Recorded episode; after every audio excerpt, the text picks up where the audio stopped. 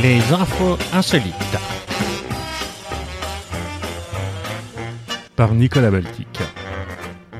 Bonjour à tous et à chacun et bienvenue à l'écoute de cet épisode 29 des infos insolites. Un homme a été arrêté la nuit du samedi 31 octobre au dimanche 1er novembre dans la ville de Québec au Canada. Il est suspecté d'avoir fait de multiples victimes à l'aide d'une arme blanche dans la soirée selon la police de la ville qui a fait état de deux morts et de cinq autres blessés. Leurs blessures sont de nature et de gravité variables. Les agressions se sont déroulées samedi en fin de soirée dans le vieux Québec, notamment dans le quartier du célèbre Château Frontenac, au lieu touristique de la capitale de la province francophone canadienne, et dans le secteur du Parlement québécois, selon la police. Le suspect, un homme âgé de la mi-vingtaine, a été arrêté par les forces de l'ordre à l'issue d'une chasse à l'homme dans les rues de la vieille ville.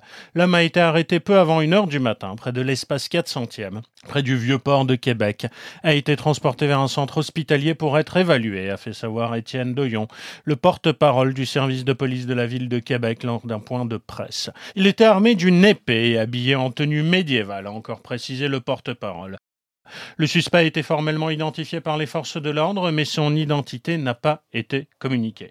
Pour l'heure, les motifs de ces agressions survenues dans la soirée d'Halloween ne sont pas connus. La police a ouvert une enquête et a demandé aux habitants de rester chez eux pour la nuit, alors que plusieurs quartiers étaient bouclés par un important dispositif policier, notamment celui du Parlement québécois.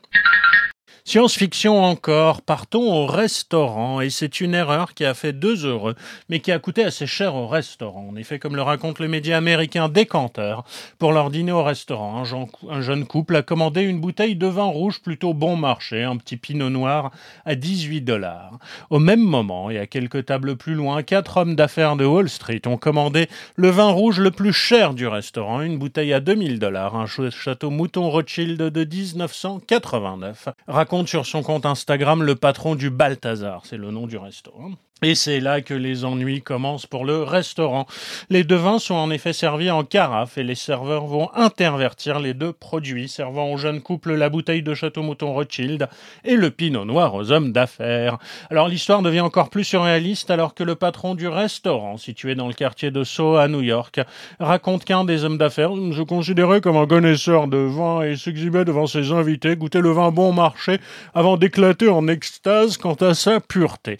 De son côté, le jeune couple a fait semblant, en plaisantant, de boire un vin cher. Ils ont parodié toutes les manières d'un snob de vin, poursuit le patron. C'est une situation délicate, détail Business Insider. Malgré tout, le restaurateur a décidé de dire la vérité à ses clients. Réaction désintéressée. Euh, j'ai pensé que c'était pas un mouton Rothschild, s'exclame l'homme d'affaires quand le jeune couple se réjouit d'avoir dégusté un grand cru gratuitement. En effet, précise l'établissement, l'erreur ayant été commise par son personnel, le jeune couple n'aura pas à payer le supplément pour cette bouteille.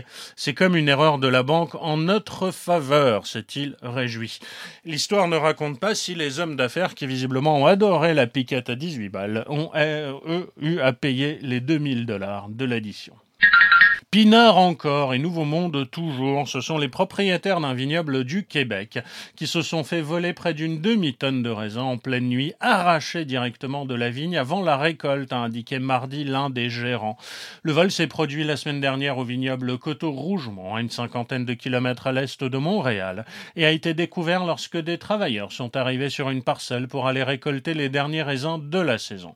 On prépare la vigne, on l'arrose, on l'entretient, on arrache les mauvaises herbes, on les durant l'été également.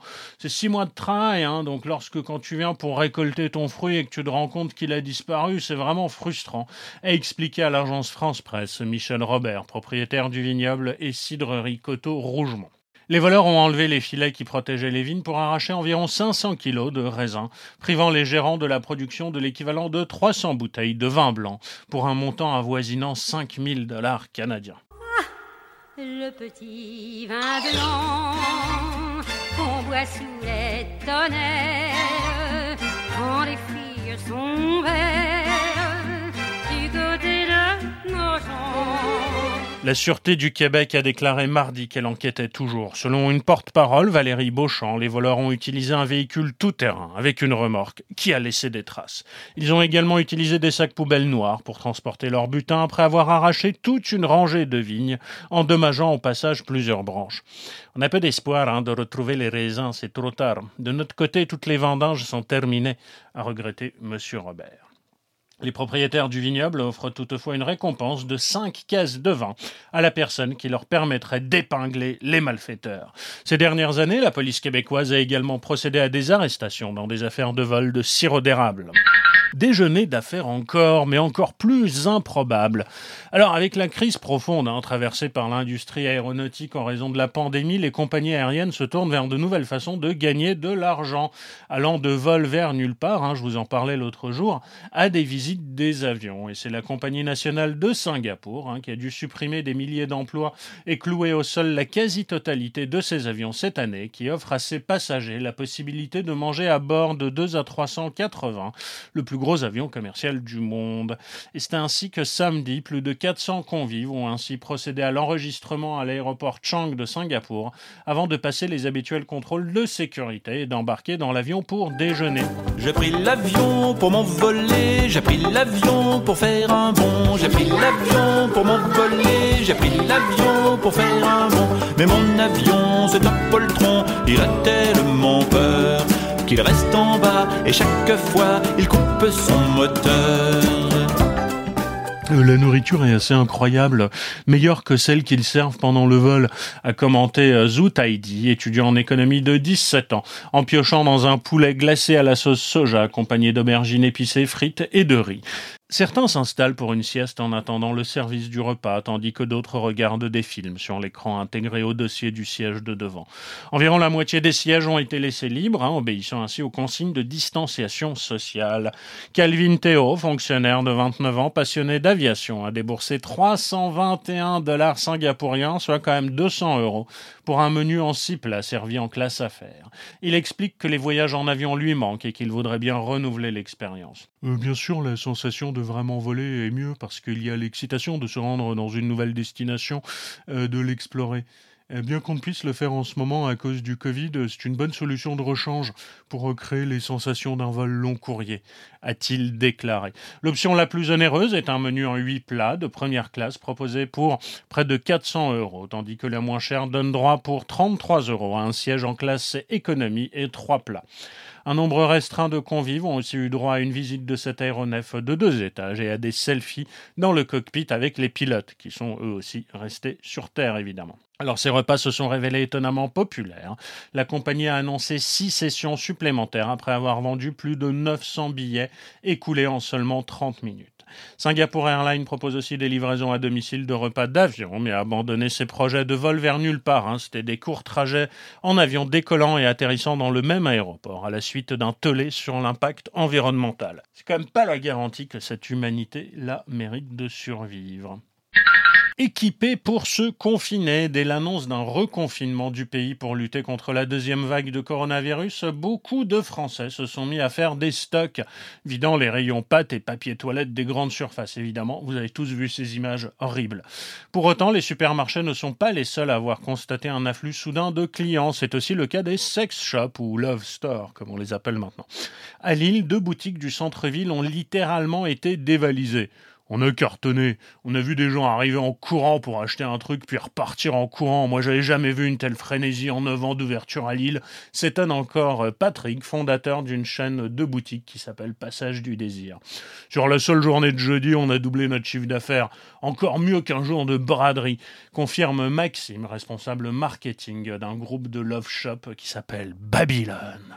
Eh oui, si le volume d'achat était très important, notamment pour les consommables, il ne ressort néanmoins pas forcément un produit en particulier. Vous savez, on vend beaucoup de lingerie sexy et des jeux pour couple, connectés ou non, détaille-t-on chez Babylone. Ils ont eu un effet d'amplification des tendances, hein, comme pour les cosmétiques intimes bio, qui sont très bien vendus, ajoute un, vendeur. Ce dernier note aussi le succès d'objets euh, comme un sextoy qui fonctionne à distance en produisant des vibrations dans l'air. Oh. Touch my tra-la-la. Mmm, my ding-ding-dong. savez, il y a une décomplexion pour ce produit qui est moralement plus acceptable puisqu'il est non pénétrant, qu'il ne vibre pas et qu'il ne touche pas, avance Patrick. Un tel engouement n'avait pas été ressenti à l'annonce du premier confinement en mars dernier. Les ventes avaient légèrement augmenté, mais ça n'avait rien à voir avec cette fois-ci, poursuit Maxime. Peut-être les gens étaient-ils ennuyés euh, la première fois et ça a créé une sorte de déclic. Hein. Ils se sont dit, après tout, lâchons-nous, enchaîne Patrick. D'ailleurs, pris de court par la fermeture des boutiques, les clients s'étaient repliés massivement sur les commandes en ligne. Le trafic avait littéralement explosé entre mars et avril. Il est resté très important au déconfinement alors même que les boutiques rouvraient connaissaient aussi un reflux et un afflux de visiteurs. Cela signifie clairement que nous avons gagné des clients. Le passage du désir n'a pas hésité à surfer sur la vague, notamment en proposant un pack confinement à un prix très suggestif. On est là pour apporter du bien-être et du plaisir. Beaucoup de gens se demandent pourquoi nous ne sommes pas considérés comme des commerces de première nécessité, insiste Patrick. Ce sera peut-être le cas au même titre que les libraires s'il devait y avoir un troisième confinement. Oui, parce que les libraires ont commencé à grogner en disant que bah ils étaient peut-être pas reconnus comme magasins de première nécessité, mais que les grandes surfaces avaient le droit de vendre des livres. Et la réponse du gouvernement a été, bien entendu, vous le savez, de fermer les espaces librairies des grandes surfaces. Partons en Bretagne. C'est un monstre de 2,2 kilos qui se cachait là depuis 15 voire peut-être 20 ans. À Carantec, dans le Finistère, c'est le fils d'un estroculteur qui a pêché une huître géante samedi dans un parc de l'estuaire de la rivière de la Penze. D'après le professionnel de la pêche, l'huître pourrait être tombée d'une poche à Nessin il y a une vingtaine d'années et c'est Ouest France qui nous rapporte ça. Le coquillage ne sera pas pour autant mangé. La famille d'ostréiculteurs souhaiterait étudier la possibilité de faire de ce mastodonte un géniteur robuste, capable de résister au vent et aux marées pendant des décennies. Alain Morvan a confié les, mensurations du mollusque à nos confrères. 22 cm de longueur, 14 cm de largeur et une épaisseur de 11 cm. Un record C'est pas impossible. D'après l'ostréiculteur, l'huître serait aussi lourde que celle inscrite au Guinness Book, mais elle pèse 400 grammes de moins que celle qui a été pêchée il y a deux ans à Crozon. Le record pourrait s'établir pour la longueur du spécimen. Hein, pour l'heure, la plus grande huître du monde connue semble être celle pêchée par une famille de luxembourgeois en 2015 au Svin, ancien bras de mer situé à la frontière des Pays-Bas et de la Belgique. Un monstre avait également été remonté en 2014 dans la Rance. Le spécimen affichait 2 kg sur la balance pour une longueur de 35 cm. Les Autrichiens ont du talent. Ne sont-ce pas eux qui ont réussi à faire croire au monde entier qu'Hitler était allemand et Mozart autrichien, mais ils ont aussi de drôles d'idées. Et c'est la poste autrichienne qui veut refléter l'époque en mettant en vente vendredi des timbres imprimés sur du papier de toilette. Les consommateurs ayant fait des stocks de rouleaux au printemps en prévision du confinement lié au coronavirus. La poste euh, autrichienne a donc fait dessiner sur ces timbres un éléphanto, car au début de la pandémie en mars, le gouvernement a demandé aux gens de respecter une distance d'un mètre soit la longueur de ce petit animal, a expliqué à l'AFP le responsable de la communication de la Poste, Marcus Leitgeb. Ces tirages spéciaux sont proposés en blocs immaculés, ayant chacun la forme et la taille d'une feuille de papier toilette standard mesurant 10 cm de long. En posant dix blocs de timbres les uns à côté des autres, on obtient la longueur d'un bébé éléphant, ajoute le porte-parole, en précisant que cette image avait permis aux Autrichiens de visualiser la distanciation nécessaire au quotidien. Le timbre en papier recyclé devrait être commercialisé avant l'été, mais une pénurie de papier absorbant a retardé le projet. Il sera proposé au prix de 5,5 euros, la moitié de cette somme étant reversée à des associations caritatives. On espère avoir trouvé le bon équilibre pour faire sourire en ces temps difficiles tout en restant utile, souligne le porte-parole. Au total, 300 000 exemplaires ont été imprimés et la Poste précise que pour l'apposer sur une enveloppe, il n'est pas nécessaire d'humidifier le timbre qui est muni d'une feuille autocollante. Police encore, et partons ce coup-ci pour les Philippines, assister à un combat de coq. En effet, les combats de coq demeurent très populaires dans l'archipel et leurs adeptes parient sur l'issue du combat, au cours duquel deux volatiles s'affrontent avec des ergots artificiels en métal tranchant. En raison de la pandémie de coronavirus, évidemment, les événements sportifs et culturels sont interdits afin de limiter tout risque de propagation du virus. Mais cet accident singulier s'est produit lundi dans la province de Samar du Nord, au centre de l'archipel, quand le lieutenant Christian Brook est intervenu lors d'un combat illégal et a confisqué un coq de combat alors qu'il rassemblait les preuves contre la tenue de cet événement. La lame du volatile s'est alors plantée dans la cuisse gauche du policier qui s'est vidé de son sang, a déclaré à l'AFP le colonel Arnel Apud, responsable de la police dans la province. C'est un accident malheureux et un coup de malchance que je ne peux pas expliquer, a-t-il déploré. En l'apprenant, j'arrivais pas à y croire. C'est la première fois en 25 ans de carrière que je perds un homme à cause d'un ergot de coq de combat. Trois personnes ont été arrêtées et deux coqs de combat saisis, ainsi que deux ergots artificiels en métal lors de cette descente de la police de la ville de Saint-Roisay, dont la victime dirigeait la police. Et c'est donc bien la première fois qu'un poulet est tué par un coq.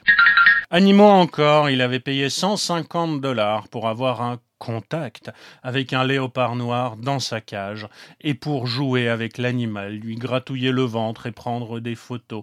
Mais le léopard n'est pas un chat comme les autres et Dwight Turner, 50 ans, se retrouve désormais mutilé.